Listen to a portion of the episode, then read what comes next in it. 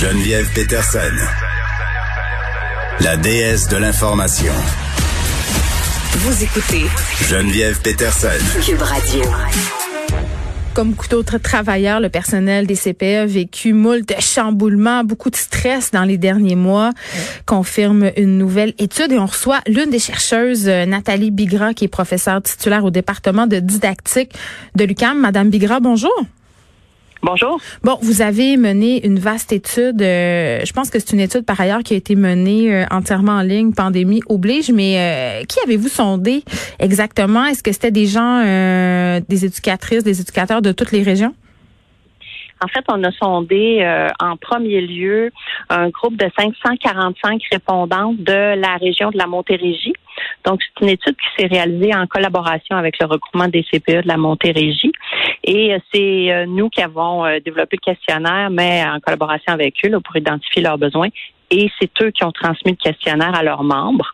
Donc, c'est ce qui a donné une première série de réponses. Puis ensuite, ben, on a transmis aussi le questionnaire par leurs soins, encore une fois, à trois autres régions au Québec. Donc, la Mauricie, centre du Québec, le Québec, Chaudière-Appalaches et l'Estrie. Fait que des zones chaudes deux- quand même. Là. Pardon? Des zones qui étaient qualifiées de chaudes quand même. Oui, en fait, la Montérégie, euh, au moment où on a fait euh, on a fait l'étude, était considérée aux trois quarts chaude parce que la Hmm. Montérégie se, se sépare en, en deux euh, sections géographiques. Là. Mais il y avait, euh, oui, au, au départ, là, les 545 répondants, là, on a trois quarts des répondants qui sont qui étaient en zone chaude et qui, au moment où ils ont répondu au questionnaire en ligne, étaient en période de préparation au déconfinement. C'est-à-dire qu'on leur a demandé de répondre en mai, mais euh, de répondre aux questions euh, au regard de ce qu'elles avaient vécu au mois d'avril, donc au tout début là, de la période qu'on a appelée euh, les CPE d'urgence. C'est quoi le constat?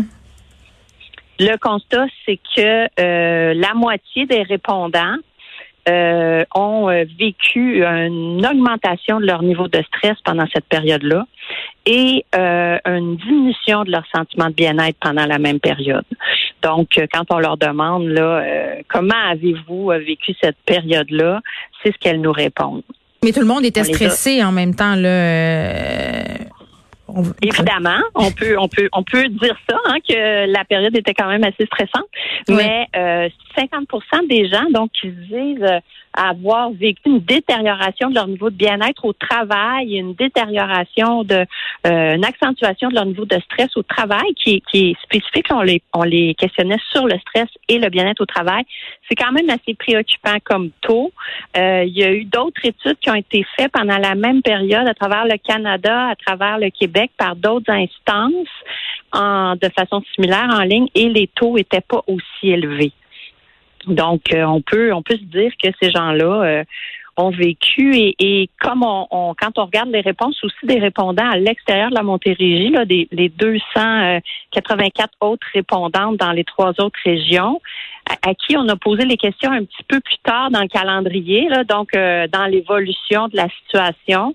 On leur demandait, elles répondaient en juin, mais on leur demandait de, de penser à la période de mai où eux vivaient le, le déconfinement, recommençaient à accueillir des enfants progressivement à temps plein.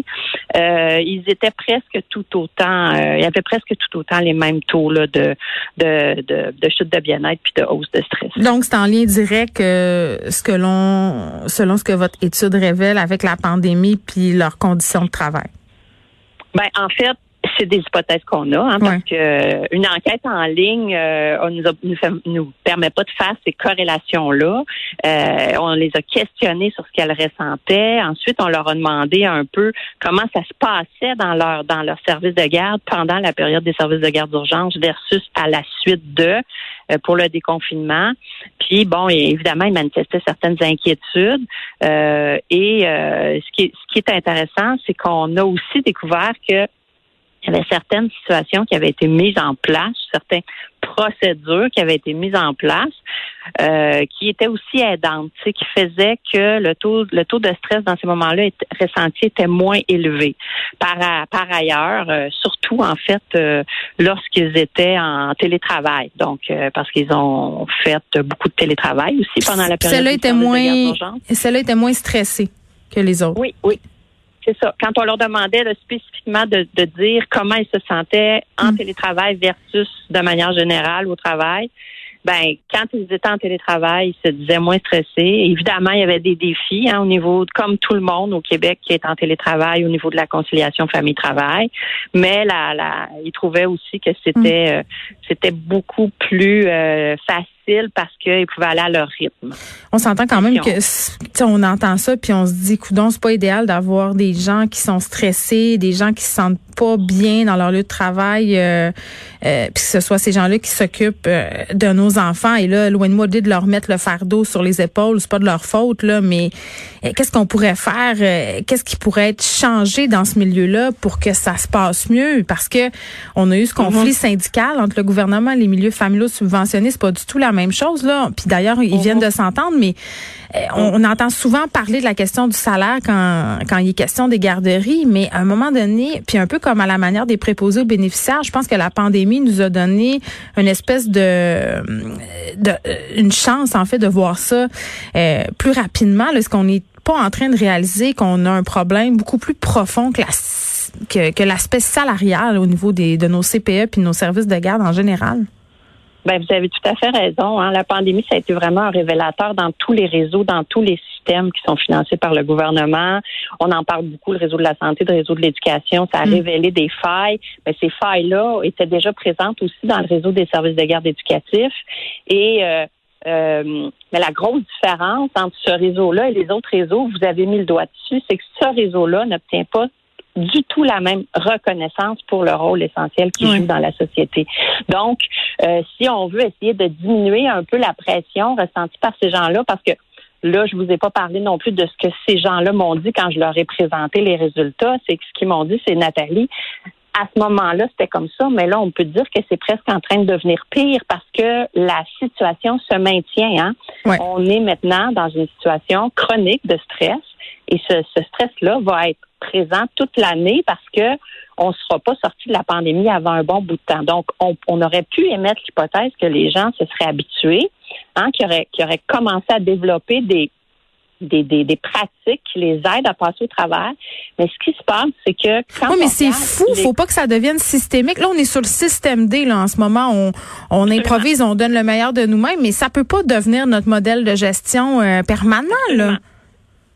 Donc, les recommandations que nous, on a dans cette, dans cette, dans ce, dans ce contexte-là, c'est vraiment d'essayer, un, d'offrir du soutien euh, à ce système-là qui est fragilisé, euh, un, un, soutien où on va pouvoir les accompagner dans cette période-là.